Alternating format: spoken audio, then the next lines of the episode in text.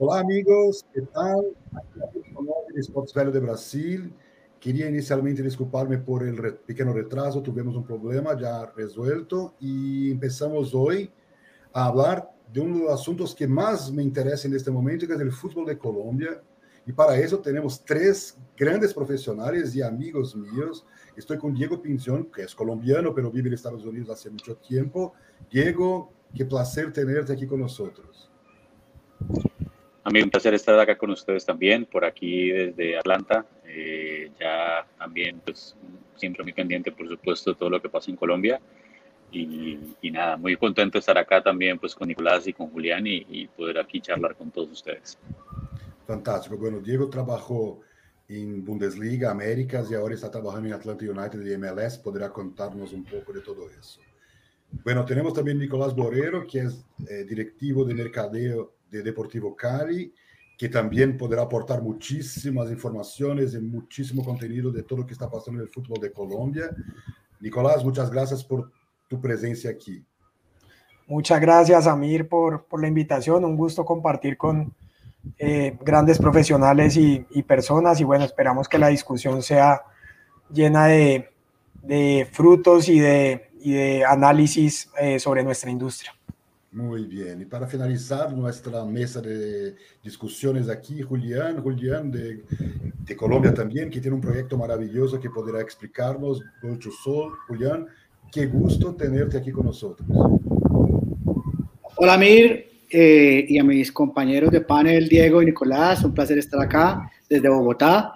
Eh, y, y bueno, pues a todas las personas conectadas, qué bueno que podamos hablar un poco de, este fútbol colombiano eh, que tiene todo, todo para dar y para convertirse en una gran potencia como deporte, como ya lo somos, y como industria también. Muy bien, muy bien. Para empezar, quería empezar con Nicolás. Nicolás, cuéntanos un poco de cómo está el ambiente de negocios del fútbol en Colombia, es decir, desde el punto de vista societario, tenemos sociedades empresariales que son sociedades anónimas. El único caso de obsesión es tu club, Deportivo Cali. Cuéntanos un poco cómo se dio este proceso y en particular por qué el Deportivo Cali todavía no es una sociedad anónima. Bueno, excelente, Amir. Bueno, te cuento un poco, eh, retomando la historia de lo que es el Deportivo Cali. El Deportivo Cali, un club de más de 107 años de, de historia. Y fue sociedad anónima en sus inicios. En sus inicios tuvo eh, dueños, eh, pero eh, en los años 80, eh, en el fútbol colombiano, tuvimos un momento donde hubo, digamos, con ingreso de dinero del narcotráfico a diferentes industrias, en donde el fútbol fue una de esas industrias permeadas en ese momento. El presidente de ese momento del club era el señor Alex Gorayev, decide cambiar el modelo eh, de la asociación y cerrar eh, la asociación a que solamente cada persona podía adquirir un título y a crear de alguna manera un club eh, social donde cada persona podía adquirir solamente un título precisamente bloqueando un poco el, ing el ingreso de, de, estos dineros ilícitos a, al Deportivo Cali. Se construyen unos estatutos bastante, de alguna manera, estructurados, arraigados, que blindan de alguna manera el ingreso de capital a, a la institución. En su momento eh, creemos que fue una eh, decisión acertada eh, para el club. digamos que el, a los hinchas del Deportivo Cali les llena de orgullo el tener de alguna manera ese modelo asociativo, el de alguna manera haber siempre estado involucrado con valores de, de transparencia, pero que también hoy en día nos está trayendo ciertos inconvenientes eh, a la hora pues de, establecer una tranquilidad a nivel de flujo de caja y financiero y ese cambio estatutario eh, con un número reducido de socios porque es un modelo distinto al modelo argentino, al modelo suramericano en Uruguay o incluso al modelo europeo donde encuentras clubes con 100 mil, 120 mil, 50 mil asociados. En el Cali solamente somos 2 mil y el aporte de, de los asociados representa un porcentaje que hoy en el pareto de ingresos no es muy alto y que obviamente hace que el club cada vez dependa más de la venta de jugadores. Entonces, obviamente, como los estatutos se blindaron de una forma eh, muy estructural y para hacer esos cambios se necesita, digamos que una voluntad eh, política importante y una mayoría. Eh, hoy en día, de alguna manera, esos cambios eh, al fútbol moderno que exige de alguna manera unas inversiones importantes, donde la inversión en, los costos de nómina y en los salarios de jugadores te absorben, eh, digamos que la liquidez del, del, club, pues se hace difícil generar esos cambios. Es algo que se viene trabajando. Creo que eh, obviamente el modelo asociativo tiene grandísimas ventajas que eh, hoy en día todavía nos trae, digamos que, una institucionalidad y unos frutos importantes, pero también hay otras corrientes que consideran que ya es hora pues también de que ingrese digamos que un capital fresco, inversionistas específicamente en proyectos de estadio, en el negocio fútbol y en, otras cosas. Entonces ahí te hago un breve resumen de lo que es el Deportivo Cali, cuáles han sido digamos que esos dilemas en cuanto a su estructura societaria y lo que viene pues a futuro. Buenísimo. Bueno, vamos a profundizar todo. Diego, cuéntanos un poco tu visión, porque tú saliste de Colombia, eh, viajaste por el mundo, conoce práctica, conociste prácticamente todos los modelos. Lo que pasó con, con, Colombia, porque estaba leyendo que, por ejemplo, hay legislaciones de 2011 hablando de cambios eh, ya de las sociedades, es decir, mucho antes de otros mercados LATAM, Colombia ya estructuró un mercado empresarial, es decir, con grandes empresarios comprando clubes. Cuéntanos un poco tu visión y si tú quieres aportar también la comparación con otros mercados europeos, especialmente Alemania, que tú conoces también. Claro que sí, a mí, bueno, yo siento que el, el fútbol colombiano tiene, ha tenido pues como parte de, del país en el que está, evidentemente ha tenido diferentes circunstancias que han o, que permitieron en un momento que los dueños de los clubes pues tuvieran, por supuesto, como ya sabemos, eh, dineros del narcotráfico y eso pues generó un montón de circunstancias en algunos clubes que todavía se siguen igual sintiendo un poco, no de la misma manera como antes, pero todas esas, esas esa, esa manera de poderlo reestructurar, pues le ha permitido también un poco ver o entender al fútbol como los clubes, como unas entidades económicas y como negocios diferentes que ahora pues evidentemente primero tuvieron que limpiar por completo, sanar todo lo que ocurrió eh, en el pasado para poder llegar a establecerse como una organización un poco más estructurada. Y esto pues ahora también le va a ayudar, sin lugar a dudas, a, a que el fútbol colombiano pues siga teniendo una, una fuerza mucho más grande en la cual pueda consolidarse mucho más en el mercado internacional, porque desafortunadamente por las cosas que pasaron, pues veíamos que los equipos colombianos estaban muy, muy bien representados en los torneos internacionales sobre todo, pero eh, en esas épocas, en los años 80, en los años 90, y luego pues digamos que por falta de inyección y de capital, evidentemente pues eso no sucedió de la misma manera al comienzo de los años del año de los 2000.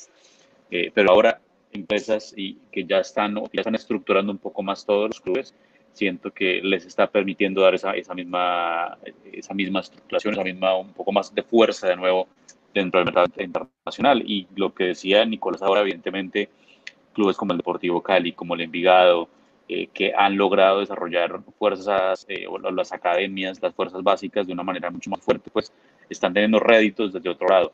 Eh, y eso, sin lugar a dudas, es muy atractivo para los clubes internacionales, en el caso sobre todo de ligas europeas, incluso la liga aquí en Estados Unidos también, pues están viendo esa importancia del desarrollo juvenil para poder eh, también aportar a lo que es el fútbol en estas regiones, ¿no?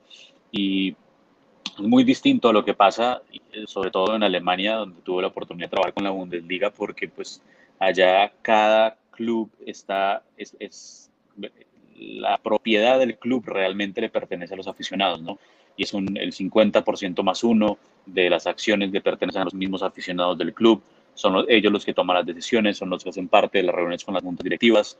Eh, y si ven algunos esfuerzos por quitar esa regla del 50 más uno, están empezando a darse, eh, como en el caso del RB Leipzig, como en el caso incluso del mismo eh, el mismo Leverkusen también que están buscando reestructurar un poco, la Eintracht Frankfurt que quieren adaptarse un poco más a lo que es el mercado un poco más global, sobre todo por, pues por las otras ligas que están teniendo mucha más importancia en el, en, el, en el ámbito internacional. De todas formas, sigue siendo muy importante esa participación del aficionado, ¿no?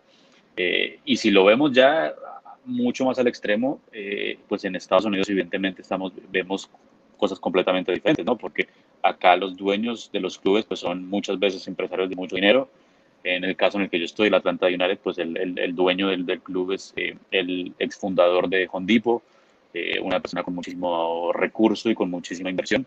Y eso pues igual también permite que estas ligas también terminen, teniendo otro modelo estructural mucho más eh, acomodado a la realidad de cada país.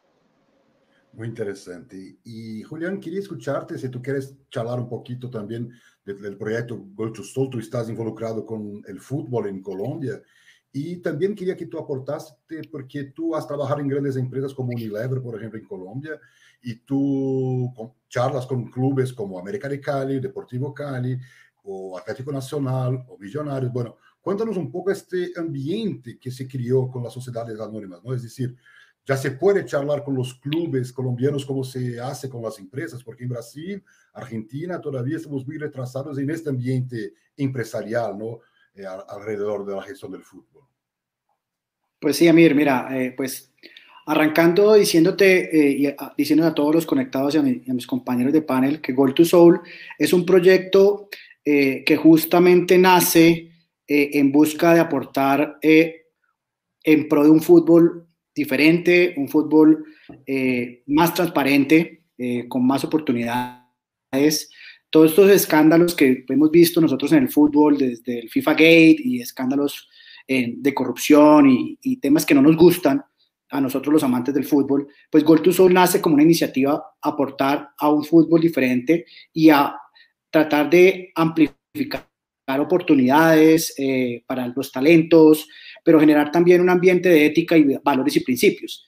Y, parándonos sobre esto, pues como lo decía Diego y también lo decía Nicolás, sin duda alguna, pues eh, el fútbol colombiano, los clubes, eh, yo soy hincha eh, de la Mechita, de la América de Cali, y, y supe lo que era tener este estigma del narcotráfico por mucho tiempo. ¿sí? Eso a nosotros como hinchas nos, nos, duele eh, pagamos nuestros pecados, como dice la lista Clinton, nos llevó a la B y estuvo, pero, pero finalmente yo creo que eh, el revolcón, llamémoslo positivamente, que se dio eh, a partir de esta ley del 2011, donde los clubes tenían que empezar a organizarse de una manera pues mucho más estructurada en términos de, visibilizar estos fuentes de monetización, los recursos, pues ha, generado que eh, todavía seguimos en una transición porque el fútbol colombiano hoy no pasa sus mejores momentos, hay que decirlo así. Obviamente la pandemia ha afectado mucho. Eh, hay un tema de dirigencias y de proceso formativo que tiene que cambiar un poco eh, porque este es un país con demasiado talento. pues para que algunas cifras de la FIFA hablan de que antes de la pandemia éramos el quinto exportador de talento del mundo, ¿sí? numéricamente no ponderadamente, y eso habla que pues vendemos barato, eh, y ese vender barato tiene una, una, razón de ser, una hipótesis que yo, yo hablo un poco del soul. El talento está, ¿sí?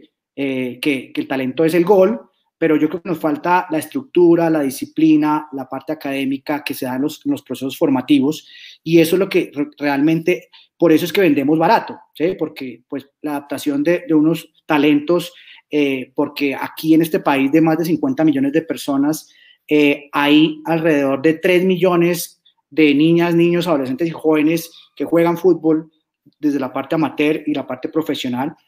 Hay demasiado talento, pero falta es eso, falta es un proceso formativo y ya los clubes eh, no solamente entendieron que el tema del el deporte como el vender jugadores o las transferencias es una gran fuente de monetización, sino que poco a poco eh, organizaciones como el Deportivo Cali se están transformando en un tema de eh, la hinchada, de, de, fan engagement, de, de, sus estadios propios, de monetizar de alguna forma, de una manera diferente, como se hacía en los 90s o los 80s, que únicamente, o, como lo es hoy, porque realmente el mix de monetización en los clubes de Colombia sigue estando muy eh, básico en términos del el tema de los derechos de, televisión, las taquillas y la venta de jugadores como esos tres principales ítems. Pero el mundo cambió y tenemos que eh, empezar nosotros a abordar temas de eh, estadios multipropósitos, de fan engagement, de tecnologías que al final pues empiece un poco a cambiar ese dinamismo. Colombia tiene cómo hacerlo, pero habrá decisiones claves que hay que tomar en, el, transcurso y eso es lo que yo creo que pues esta pandemia ha servido como para replantear un poco en diferentes escenarios lo que, lo que debería empezar a suceder. Y Colombia eh, en, a nivel Latinoamérica está muy bien rankeada en temas de selecciones, eh, en términos de falta de infraestructura, ahí creo que estamos un poco colgados, pero al final si empiezan a suceder ciertas cosas, tenemos como ser una potencia mundial, por supuesto. Buenísimo, seguro que vamos a profundizar eso. Quería aprovechar un poco más de Diego, que tendrá que dejarnos un poco más temprano por cuenta de un partido ahí. Diego, cuéntanos un poco esta sensación que tengo que, por ejemplo, yo veo Atlético Nacional, lo mismo América de Cali, les, los acompaño todo en Internet y lo que veo es que mientras sean empresas, como en Estados Unidos o como en España, hay una pasión futbolera de la hinchada, no se perdió esto, porque mucho se discute que la transformación de clubes en empresas se pierde como en Inglaterra, que es muy liberal, mismo en Estados Unidos, que los clubes cambian de ciudad, y se van ¿no? de las ciudades para otras y así se, se, se, hace el negocio. Entonces, coméntanos un poco porque yo, yo veo, por ejemplo, cuando hay un Atlético Nacional América de Cali, por ejemplo, los datos de redes sociales no se parecen nada eh, con Club Empresa, ¿no? Es club mismo, es pasión clubística. Entonces, cuéntanos un poco qué sucedió en, en, Colombia, que no se perdió esta pasión. Y después ya quería que Nicolás también comentase, porque es algo muy intrínseco a Latinoamérica, por ejemplo, los argentinos no quieren cambiar porque no quieren perder la pasión. Muchos brasileños dicen lo mismo, pero yo veo en Colombia, por ejemplo, una realidad empresa con dueño, con board, pero con mucha pasión futbolera, ¿no? Sí, yo creo que la, pues al fin y al cabo, por lo menos yo también eh, soy hincha, pero a ritmo del América de Cali. Eh, así que a Nicolás le tocó dos contra uno y ojalá en el partido de Copa también la noche pues, nos va igual. Pero, pero, pero pues a pesar de toda la realidad que nosotros conocemos de lo que pasó y de todo como fueron las cosas en el fútbol colombiano, pues e, e, ese, ese amor o esa pasión por la camiseta, pues nos la cultivaron desde muy pequeños, ¿no? Eh, en mi caso, pues yo termino siendo hincha de la América. Yo, yo, nací en Bogotá, pero termino siendo hincha de la América porque en esa época la América era el único equipo que era bueno. Y en Bogotá habían dos equipos que pues no, no llegaban nunca ni siquiera a las finales, ¿no? Entonces, para mí, pues esa, esa, esa manera de jugar, esa manera de, ver el fútbol y esa pasión que también, pues, contagiaba a toda la gente alrededor mío, pues creo que fue muy importante. Y, es, y, creo que eso también pasa muy de la mano por, porque, pues, el fútbol dentro de su mismo ecosistema, pues, se convirtió en el escape para muchos en esa época dentro de todo lo que estaba sucediendo, independientemente de los problemas que había en el país, pues era el escape, la, la, la manera de olvidarse un poco de todo lo que sucedía alrededor, aún así, siendo pues eh, el fútbol partícipe de eso, ¿no? Entonces, para, creo que esa parte, esa pasión se mantuvo y las nuevas generaciones han podido tener eh, el fútbol básicamente en la, en, la palma de sus manos gracias a toda la tecnología que tenemos ahora. Eh, y como pues mencionábamos ahora, ¿no? yo creo que equipos clubes como, la, como, como Nacional, como el América, que lo está haciendo creo que muy bien últimamente también, Deportivo Cali, que lo viene haciendo no solamente la experiencia digital, sino también con la experiencia con el estadio y todo lo que están queriendo hacer y buscando ese engagement de los aficionados en la cancha, en el estadio, estar ahí presentes, pues creo que es eh, también súper clave y ha sido súper importante. Eh, y poder, poder, poder disfrutar de nuevo el fútbol un poco en familia, de poder tener esas posibilidades de estar con los amigos, creo que ha sido muy importante y que ha permitido que eh, los clubes en Colombia pues tengan una, un mayor acercamiento con lo que ha sido eh, esa pasión que se sigue generando a pesar de que nuestros equipos sabemos que pues en los próximos años no creo que muchos vayamos a ganar las Libertadores ni lleguemos al Mundial de Clubes ni podamos competir con Brasil o con Argentina pero para nosotros pues sigue siendo eh, nuestro equipo y siempre lo seguiremos llevando a donde quiera que vayamos Buenísimo. Nico, si tú quieres comentar un poco cómo se dio este cambio empresarial, pero sin perder esta pasión futbolera, que al final el fan, si no es un asociado, que por lo menos se sienta representado por su pasión, ¿no? Buenísimo, Amir. No, yo, yo quería eh, dar dos reflexiones en ese sentido. La primera es que independientemente del modelo, sea una asociación, sea una sociedad anónima, eh, las instituciones deben gestionar adecuadamente eh, y de alguna manera con una, un gobierno corporativo, con unidades de negocio, eh, como cualquier compañía para que funcione. Eso es indistinto si es una asociación o si es una sociedad anónima. Hay asociaciones que funcionan bien y hay sociedades anónimas que funcionan bien también y otras que de alguna manera dan pérdida y los accionistas pierden plata todos los años. Entonces es como el, como el primer tema, eh, la importancia de la organización empresarial independientemente de cuál es el modelo jurídico. Y lo segundo es que también independientemente del modelo jurídico, el hincha siempre tiene que ser el corazón y el foco de todas las estrategias, tanto a nivel directivo como a nivel de mercadeo y de engagement alrededor del club. Entonces voy a, poner algunos, digamos que, ejemplos concretos de, esto. Veíamos, por ejemplo, el caso de Bolívar de La Paz. Bolívar de La Paz es un club que funciona como una sociedad anónima. Sabemos que Marcelo Claure, eh, un tipo con toda la trayectoria, experiencia, capacidad de, mejor dicho, todos los elogios que, que le podemos dar porque administra, digamos que compañías top a nivel mundial. Es el, digamos que el principal accionista pero acaban de sacar un, programa, digamos que de fidelización, en donde lo que han hecho es eh, vincular precisamente a esos fans en la toma de decisiones y en los proyectos institucionales que tienen, a pesar de ser una sociedad anónima y de tener unos inversionistas que obviamente lideran el club. Entonces, creo que lo mismo debemos tomar de ejemplo nosotros los clubes en Colombia y es indistintamente si somos sociedades anónimas o somos asociaciones, los hinchas tienen que ser el corazón eh, de las iniciativas, primero por un tema de engagement y de enamorar al hincha desde pequeño, pero segundo, netamente por un análisis financiero, que eh, si tú eres una sociedad anónima, igual tus hinchas, por concepto de boletería, de membresía, de eh, membresía sea digital o de experiencias físicas, en el pareto de ingresos te tienen que representar un porcentaje importante para tú poder de alguna manera obtener un, rédito económico y generar la sostenibilidad del club en el mediano y en el largo plazo. Entonces yo creo que el tema del fan siempre debe estar eh, en el corazón, hay que hacerlos partícipes, obviamente dependiendo del modelo jurídico, eh, dependerá qué tipo de decisiones involucran, pero siempre van a haber formas de enganchar al fan y hacerlo de alguna manera como dueño de, esa pasión y, y, hacerlo partícipe de todos los proyectos que, que tiene la institución. Fantástico, fantástico. Julián, quería comentar eh, estos números que busqué. Son datos muy impresionantes porque, primero, es un mercado muy transparente. ¿no? Colombia tiene una entidad gubernamental que coordina todos los balances financieros. Entonces, esto da mucha, mucha credibilidad al mercado. Entonces, quería comentar contigo, Julián, que tú has comentado de los números. Estamos hablando de un mercado de 185 millones de dólares son 650 mil millones de pesos colombianos. Y claro, el peso muy grande de las transferencias dentro de todo lo que... Esto antes de la pandemia, pero quería comentar contigo, Julián, lo que pasa con la tele en Colombia, porque lo que me parece es que, claro, transferencias tienen su peso.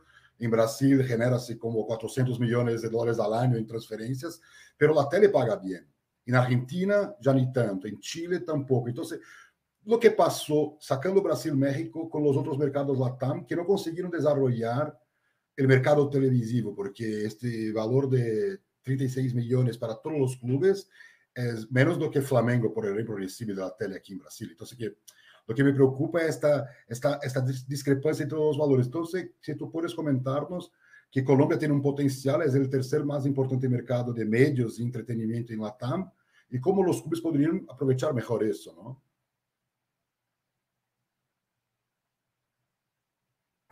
Está en silencio, Juli. Perdón, sí. Es que aquí a veces hay ruido en esta casa. Entonces, eh, bueno, les estaba diciendo, gracias, Nico. Eh, les estaba diciendo que al final eh, sí hay una evolución en términos de contenidos y de media en Colombia. sin embargo, pues todavía falta mucho, ¿sí? Hace, Nico me corrige, o Diego, pero creo que el año pasado fue que se lanzó el canal Premium, ¿sí? Para que nosotros los colombianos tuviéramos acceso a, a, esta, a estos contenidos. Eh, hubo una gran discrepancia, pues, no, pues, Colombia es un país eh, en vía de desarrollo que, que, tiene unas economías que al final eh, 30 mil pesos, que son un poquito menos de, de 10 dólares mensuales, le pegan a, a duro a, a, las familias en pro de, de, poder ver a su equipo jugar todos los partidos. Y eso es más o menos el valor que, que, se, se, paga en Colombia por este acceso a Canal Premium. No nos quedemos en, la televisión únicamente. Yo creo que Colombia eh, eh, en temas digitales está creciendo, ¿sí? Eh, y yo creo que ahí hay una gran... voy a poner el caso de una industria como, como, como las casas de apuestas, que es una, es, definitivamente una industria dentro del fútbol, pues que tiene pues toda su controversia, pero obviamente pues bien manejado yo creo que, que es eh, algo que genera muchos ingresos. Eh, y, y, el boom de, de, casas de apuestas en Colombia en los últimos años es, es, es, es, sin precedentes. Y así como esta industria de las apuestas, pues también puede haber otras industrias que al final entren en esta dinámica del deporte como, como tal. Eh, tenemos que explorar mucho el tema digital. Eh, obviamente tenemos una falencia de brecha eh, de conectividad para ahorita que hablábamos de los fans en los estadios.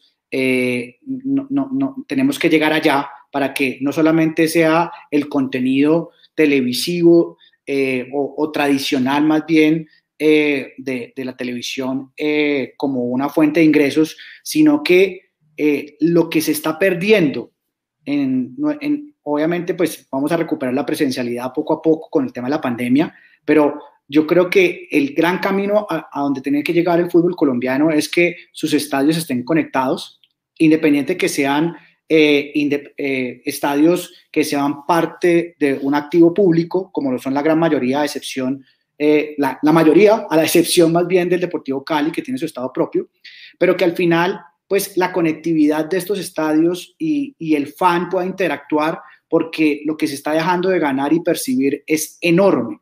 Entonces, yo creo que la invitación es no solamente hablar de el medio tradicional, yo vengo de consumo masivo, pues trabajé para multinacionales de consumo masivo en áreas de marketing y trade marketing, y, lo que sabemos es que los nuevos medios, el shopper cambió, el shopper es un omnicanal, el consumidor es omnicanal y más eh, con el tema de medios, y al final es hacia allá creo yo que es el, el futuro, que eh, en Palma Seca se conecte no necesariamente 5G, 4G y que pueda tener interacción con eh, el clásico que se va a vivir hoy de una manera diferente y que no esté estos aparatos dando vueltas porque no hay wifi eh, de una línea. Entonces yo creo que hacia allá tenemos que llegar y es una realidad de otras ligas que nos llevan bastante tiempo y una brecha pues muy grande. Eh, eso es lo que diría yo desde los medios y desde la parte de monetización. Hay un mercado, sin duda, le decía, ponía el caso de las apuestas, pero yo creo que, ah, eh, de las casas de apuestas, pero yo creo que hacia allá eh, es que hay que pensar un, un, tema más internacional y mucho más global. Perfecto. Bueno, dejaré Diego finalizar, que sé que está ahí muy cerquita del partido. Diego, quería que tú comentaste un poco tu visión de los números, porque yo veo Colombia como un mercado muy potente para crecer en términos de marketing, en términos comerciales, pero hay que desarrollar quizás un mercado internacional, no sé, quizás la renta, como, como pasa en todos los mercados LATAM, sea un dificultador para las cosas. Entonces, coméntate un, comenta un poco y de ahí ya, si quiere despedirse, porque está con el horario para el partido. Ahí está, gracias, No, claro que sí. Eh, y ahora les hago un paneo aquí del estadio ya para despedirme y dejarlos mientras que nos preparamos. Sí, eh, yo siento que iba muy por el lado de lo que mencionaba Julián ahora. O sea, yo por lo menos en este caso veo que la brecha digital es tan fuerte y eso se nota muchísimo en lo que un club puede hacer comparado con otras marcas internacionales que ya, o sea, los clubes que han logrado convertirse en una marca internacional es porque han entendido la importancia de lo digital.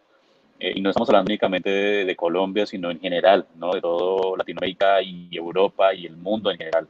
Siento que el, el, mercado colombiano es extremadamente atractivo porque es un mercado que, digamos que las nuevas generaciones nos hemos malcriado porque yo siempre pongo este ejemplo y es que el, el fútbol colombiano fue bueno en los 90 y ahora, el resto, pues nunca más. O sea, nosotros, o sea, Perú, eh, países como Perú, países como Chile, países como evidentemente Uruguay, Argentina, Brasil, pues siempre han sido superiores a nosotros en el fútbol anteriormente, ¿no?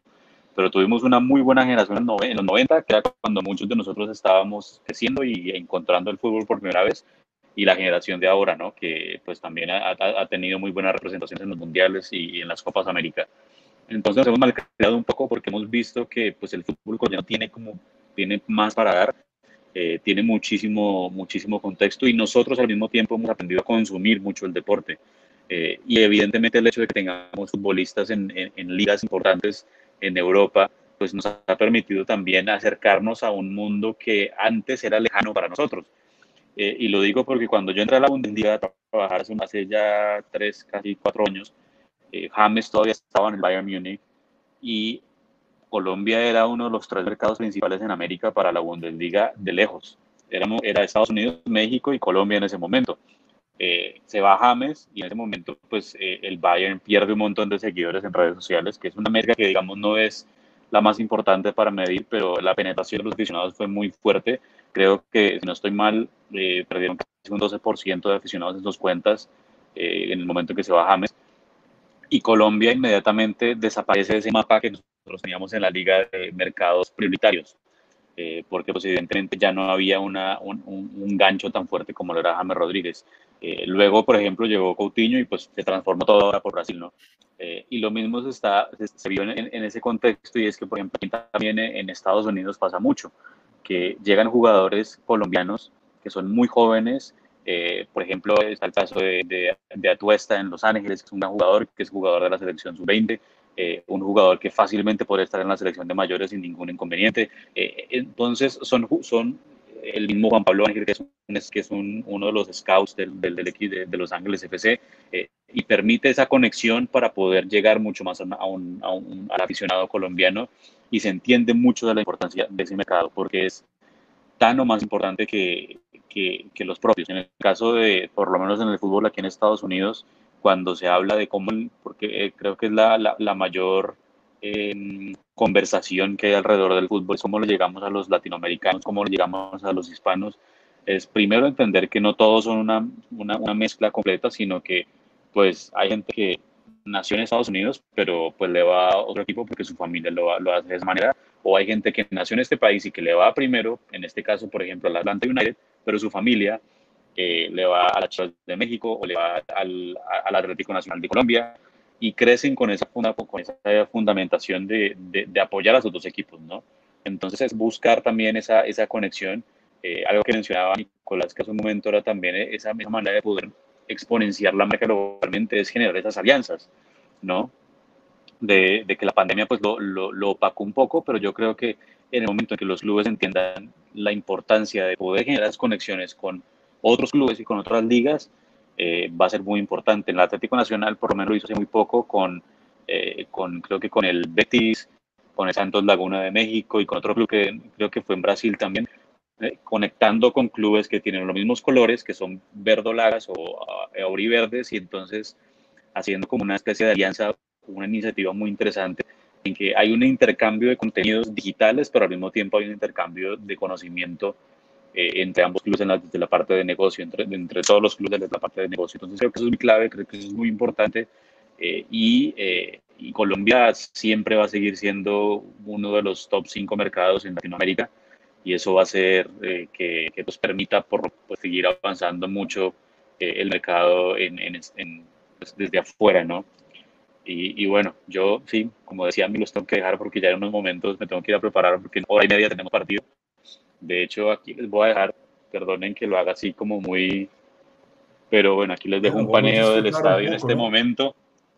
Eh, ahí está, pues obviamente no hay, mucha, gente porque acaban de abrir las puertas y pues es miércoles.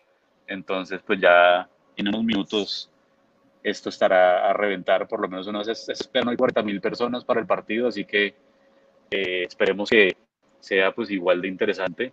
Y bueno, aquí vuelvo yo, no sé tan interesante como el estadio, pero pero bueno, Para ahí, una información, eh, ¿no? Es el más importante aforo de la MLS actual, ¿no? Así es, el número 8 en el mundo. Entonces, eh, ahí está, pues el dato, sí. Somos el que llena, el, el, el, octavo estadio que más se llena en el mundo cada año. Así que, pues, es, tienen que, cuando vengan por acá, con muchísimo gusto aquí, tienen las puertas abiertas y, y los trataremos igual o mejor que en cualquier, que cualquiera de sus casas. Así que, con mucho gusto. Fantástico, Diego. Muchas gracias. Estamos muy contentos de poder disfrutar un poco de esta visión fantástica de este estadio lindo. Gracias y buen partido y buen trabajo. Que ganen, Diego. Muchas gracias. gracias. Chao, Diego. Gracias, un gran abrazo. Amigo. Un abrazo. Que gane Atlanta y que cante la mechita hoy también. vamos a ver, vamos a ver. Y un abrazo, muchachos. Un abrazo. Aprovechando eh, un poco de lo que estábamos charlando, cuéntanos un poco del trabajo de Deportivo Cali en el marketing, porque es impresionante, es un club que no está entre los más grandes hinchadas de Colombia, no está en la ciudad más rica de Colombia, pero un club que consiguió crecer eh, socialmente, económicamente, deportivamente. Cuéntanos un poco este trabajo, que es un trabajo disruptivo, creo, ¿no? Excelente, Amir. Bueno, antes de, entrar en ese tema, mencionabas el tema de la televisión. Acá un tema para que la gente conozca es que los equipos en Colombia se dividen en dos eh, grupos, eh, los equipos tipo A y los equipos tipo B. Tipo A tenemos cerca de 24 equipos, si mal no estoy. Tipo B deben ser 12, 12 equipos más o menos. Eh, y la distribución de los derechos de televisión es igualitaria para casi 24 equipos eh, tipo A. Entonces, verás que Cali, América, Millonarios, Nacional y Junior, que son equipos grandes, reciben lo mismo que algunos equipos de, de segunda división en, en, cuanto a derechos de televisión. Eso complica bastante, digamos que la sostenibilidad de los clubes grandes, porque para el Deportivo Cali, estoy seguro que para América y Nacional, los derechos de televisión solamente representan entre el 4 y el 6 o 7% de los ingresos totales.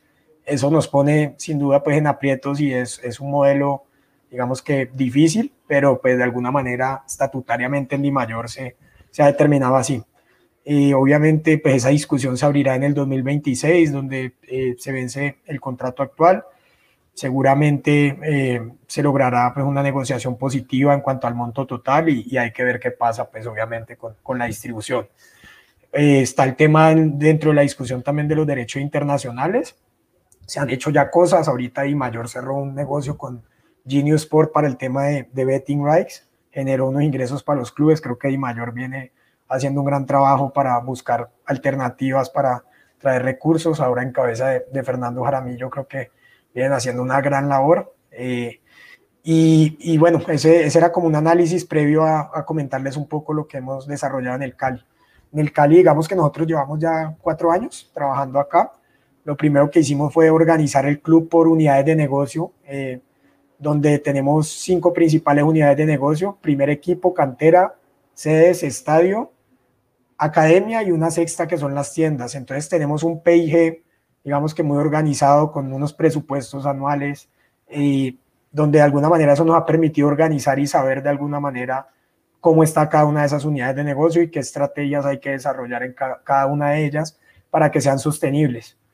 Obviamente una cosa es eh, lo que tratamos de hacer y, hay mil factores eh, como lo que son, lo son la venta de jugadores que permiten eh, esa sostenibilidad del club, pero organizarnos de esa forma y ser muy disruptivos en, de alguna manera la propuesta de valor que llevamos a nuestros hinchas y a patrocinadores nos ha permitido lograr un crecimiento muy importante en el tema de patrocinios principalmente, donde pasamos, digamos que tuvimos un crecimiento de más del 150% en, en, estos cuatro años. Eh, más o menos el Cali, para que se hagan una idea, en, en principio recibía unos 500 mil dólares por concepto de 500, entre 500 y 700 mil dólares por concepto de patrocinios al año en el 2019, 2018, perdón, y hoy en este 2022 estamos proyectando cerca de, de 2 millones de dólares eh, en ingresos por patrocinio. Entonces se ha logrado un crecimiento importante, acercándonos a, a clubes que nos llevaban mucha ventaja como eh, Nacional, América, Millonarios, el mismo Medellín y Santa Fe y ha sido principalmente por medio de estrategias disruptivas donde hemos tenido dos focos de diferenciación y de posicionamiento, en donde uno es el ser el único club con unas sedes sociales y un estadio propio que te permite generar unas experiencias a través de, de unos espacios donde las marcas pueden conectarse con, con la hinchada. Ahí tenemos varios proyectos. Eh, y segundo, el tema social. El club es eh, por medio de su cantera genera un impacto social con más de 30 mil niños. Eh, tenemos una metodología que es reconocida a nivel internacional en ese sentido. Y eso nos ha permitido eh, que muchos patrocinadores se unan a ese proyecto, se enamoren de la institución por medio de, de, esas iniciativas sociales. Y pues han llegado más de 12 marcas nuevas que, a la institución en estos tres años que hoy en día pues son un sustento muy importante y más ahora en pandemia eh, donde los otros ingresos se vieron afectados, eh, son parte fundamental del, del, sustento del club. Bajo esa misma metodología, eh, de alguna manera aprovechando el posicionamiento de la cantera del club a nivel internacional, y se han logrado otros, otros temas. Hemos, eh, digamos que el área de mercadeo se ha involucrado directamente en tratar de posicionar al club eh, internacionalmente esa marca de la cantera para que esto se refleje también en que nuestros jugadores sean visibles a nivel internacional y estén más cerca de poder emigrar a mercados internacionales por medio de alianzas con clubes en otros países y por medio de precisamente este networking que, que hacemos con personas que, que están en, en, otros lugares. Ahora estamos trabajando en una alianza con un equipo europeo que esperamos también sellar pronto, que creemos que nos va a ayudar mucho a fortalecer esa metodología y ese nexo con, con el fútbol europeo. Eh, y también nos ha permitido de alguna manera ampliar eh, en una de esas unidades de negocio que es la academia, eh, llevar nuestra escuela deportiva a, Estados Unidos con, con, un gran éxito. La Academia de Miami, el club, iniciamos en Miami, ya tiene tres sedes y estamos muy cerca de, de ampliar de alguna manera esa alianza y eh, iniciar la apertura de sedes en otras ciudades de, Estados Unidos y en otros estados. Y ya tenemos eh, más de 200 niños representando al club en Estados Unidos. Y obviamente esto, más allá del ingreso que puede generar para el club, es un tema de marca y de llegar a un mercado que, se vuelve muy interesante en todos los frentes. Entonces creo que han sido unos años de trabajo muy interesantes, mucho por hacer todavía, mucho por crecer, eh, por aprender de lo que hacen afuera. Y, bueno, sé que Julián también tiene un proyecto ganadorcísimo, hemos tenido la chance de, conversar y va muy en línea también con ese tema social que se ha vuelto tan importante en un país que necesita de, este tipo de iniciativas para, para de alguna manera dejar un legado en, en los niños y no solamente pensar en, en unos resultados deportivos o, económicos. Entonces, no sé, Juli, si les querés contar un poco de eso. Pero aprovechando, ya que el balón ya fue tocado para ti, ahora es contigo porque eh, si tú quieres también, cuéntanos un poco de tu proyecto con tus y tu visión del fútbol como un, una herramienta social mucho más allá de lo que es títulos y victorias en el campo, ¿no? Sí, bueno, pues gracias eh, Nico por, por, las palabras. Sí, ahí estuvimos eh, hace que yo creo que unos un año antes de pandemia sentados allá en la sede de Vasquezco, el Deportivo Cali, conociendo el proyecto. Eh, y obviamente, pues sí, hay una gran afinidad en lo que y admiración en lo que hace el Deportivo Cali, siendo mi rival de patio, pero nos lleva eh, bastante a, la América en, todos los procesos formativos y, el, enfoque social. Eh, bueno, miren, Goal to Soul básicamente lo que busca es, siendo un emprendimiento social futbolero, es busca amplificar posibilidades eh, para la niñez y la juventud, entendiendo que el fútbol tiene un poder de transforma transformación enorme y el balón también, y entendiendo que Colombia, como ya lo decíamos, es, un país con mucho talento.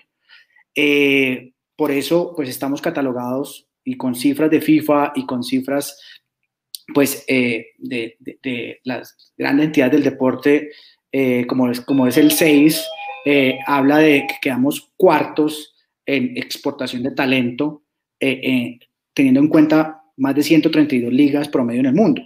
Entonces, este es un país con mucho talento, faltan oportunidades eh, y la idea de nosotros es amplificar esas oportunidades generando visibilidad eh, actuando de una manera disruptiva en un modelo. Nosotros no tenemos nada con los, contra los intermediarios o los agentes de fútbol, para nada, pero sí estamos un poco en desacuerdo con el cazatalentos que solamente va a buscar eh, la parte económica eh, prioritariamente.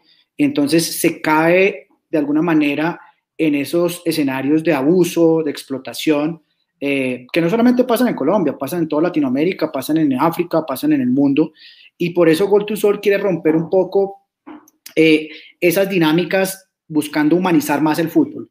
Eh, humanizarlo desde, desde que eh, esta niñez, esta juventud puede encontrar, claro, por supuesto, el fútbol profesional, pero no todos lo van a lograr. Entonces, al no todos, eh, pues sabemos que no todos van a llegar a ser profesionales, pues que el fútbol también puede darle la posibilidad del fútbol universitario o el fútbol eh, también visto como industria, que se puedan desempeñar siendo futuros árbitros, directores técnicos, periodistas eh, especializados en deporte y en fútbol, abogados deportivos. Entonces, la, la, la manera en que nosotros eh, pues buscamos un modelo que es un B2B2C finalmente, donde unimos talentos, clubes profesionales, academias de formación, universidades, también unimos fanáticos, las comunidades y también sponsors, pues generamos ese ecosistema sostenible que busca pues que haya más solidaridad y que pues haya esa visibilidad utilizando la tecnología. Tenemos una aplicación que está desarrollada en su primera versión y ya estamos eh, capturando los primeros usuarios, capacitando profesores para que sean autónomos en cargar sus perfiles y actuando como ese modelo disruptivo de, conectar sin, sin, ser un agente o intermediario que al final, pues eh, me estoy leyendo este libro, que se lo recomiendo, que habla, se llama La gran burbuja del fútbol, eh, y habla un poco de, de cómo el fútbol eh, sí puede ser industria, pero tiene que dejar de ser tan eh, monetizable en extremo y que la parte del deporte tiene que empezar a, convivir más y la parte humana, ¿sí? Entonces al final, porque el deporte, pues, tiene, que, tiene que primar.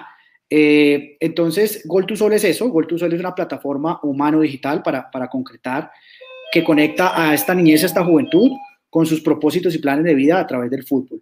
Eh, trabajamos con Sports Value como un aliado importantísimo en Brasil, eh, que nos ha ayudado con eh, cifras, estudios, insights para la adecuada toma de decisiones.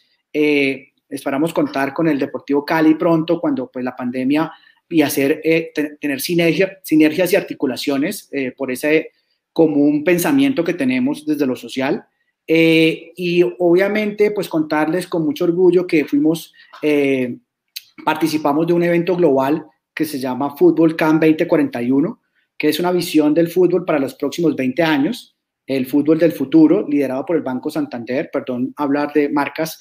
Eh, aquí, aquí, hay libertad total para las marcas poder tener su, su visibilidad. Ok, esta es una convocatoria, gracias Amir, esta es una convocatoria eh, que reunió a más de 150 startups del mundo, de 30 nacionalidades, y nosotros fuimos avanzando, eh, con, como decimos en Colombia, a veces pecamos por la humildad, pero fuimos humildemente avanzando eh, y, llegamos a la final a Madrid y quedamos entre los top 10 de los emprendimientos sociales en el fútbol, lo que habla muy bien de nuestro modelo y lo que pues al final con orgullo nos dice, pegó en el palo, pero, pero representamos muy bien al país y a Latinoamérica, siendo únicamente dos equipos latinoamericanos que fueron parte eh, de estos 10 finalistas. Entonces, eso somos en Goal to Soul, eh, buscar cómo el fútbol eh, es diferente, es más transparente, es más humano y, y, trabajar de la mano con clubes tan importantes como lo es el Deportivo Cali.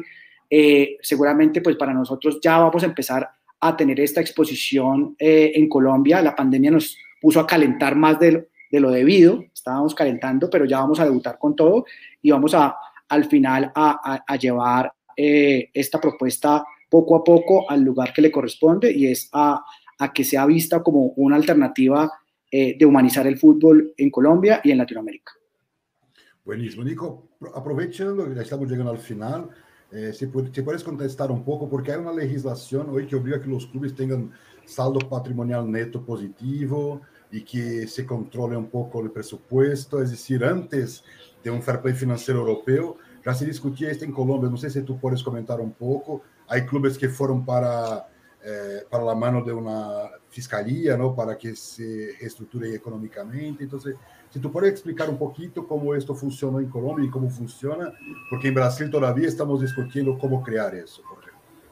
Excelente, no, bueno, como fútbol como tal, no tenemos un fair play financiero todavía establecido. Sé que está en proceso la mayor de tratar de aprenderle un poco a la liga de España eh, de ese tema, pero sí hay entidades que regulan, digamos que el funcionamiento empresarial y de las asociaciones en, en cualquier industria. Entiendo que el fútbol es regulado tanto por el Ministerio del, del Deporte como por super sociedades en donde debe cumplir con las mismas normativas en todos los sentidos que cualquier compañía. Y lo que ocurrió con algunos clubes es que empezaron a incumplir eh, con algunas de las normativas, específicamente también con el tema de condiciones laborales de, algunos de los jugadores y obviamente por eso empezaron a, y viendo que no tenían una salida viable financieramente, entraron en procesos de, reestructuración y, algunos de, de, liquidación. Pero en ese momento no hay ninguna entidad en el fútbol que, que genere como ese fair play financiero, regule las inversiones que hacen los, los clubes, sí creo que vamos para allá y que va a ser algo importante en, en, cierta medida. Obviamente hay que mantener un balance en tampoco generar que de pronto nunca vuelva a llegar una figura al fútbol colombiano, porque les digo yo eh, que estoy acá en el club eh, y ahorita nosotros eh, llegó un jugador de selección Colombia internacional como Teófilo Gutiérrez y los ingresos que ha traído han hecho que de alguna manera se pague solo el jugador en venta de camisetas, en taquillas, hoy estamos sold out para el partido, en la reactivación de asociados, entonces yo creo que hay que mantener como un balance en esas regulaciones porque a veces hay inversiones que, que de alguna manera se retribuyen también en la generación de, de ingresos, pero también se debe controlar, digamos que un, un gasto eh, y una, de alguna manera, manejo empresarial idóneo para garantizar la sostenibilidad de, de los clubes. Entonces, estamos en ese camino. Creo que va, hay que buscar un equilibrio en, en ese sentido, eh, pero por ahora no hay una regulación por parte del fútbol en, en, ese sentido, más allá del proceso de licenciamiento y, y donde se deben cumplir con algunas condiciones para competir eh, internacionalmente, eh, como lo es el tema del fútbol femenino, como lo es el tema de algunos temas de garantizar eh, el tema laborales, el tener una buena sede, eh, etcétera. Pero vamos en ese camino. Buenísimo. Bueno, amigos, creo, amigos, creo que llegamos al final. No tengo palabras para agradecer. Eh, fue una live muy esclarecedora de un mercado fundamental para Latinoamérica un mercado que pocos conocen, hablando de Brasil, nadie sabe exactamente cómo funciona Colombia, sus números, estamos hablando de un mercado que tiene un potencial brutal. Entonces quería aprovechar, Julián, si tú quieres dejar un mensaje final, porque tú quieres fanático por fútbol, sabe la potencia que Colombia es y la potencia mercadológica que se puede crear dentro de un escenario de medio plazo, ¿no? Entonces quería escuchar sus, tus consideraciones finales sobre eso. Bueno, pues eh, a mí muchas gracias eh, por, por, este espacio, la verdad, eh, súper enriquecedor y que pues mucha gente conectada de otros países pueda conocer un poco más de esta intimidad del fútbol colombiano que ha cambiado. Yo diría, para cerrar y ser muy concreto, este es un país que tiene que trabajar en varios frentes para para seguir posicionándose como una de las potencias de fútbol en Latinoamérica. El fútbol formativo es un dolor que tenemos nosotros en, en, fútbol colombiano. Eh, apoyar más los procesos formativos.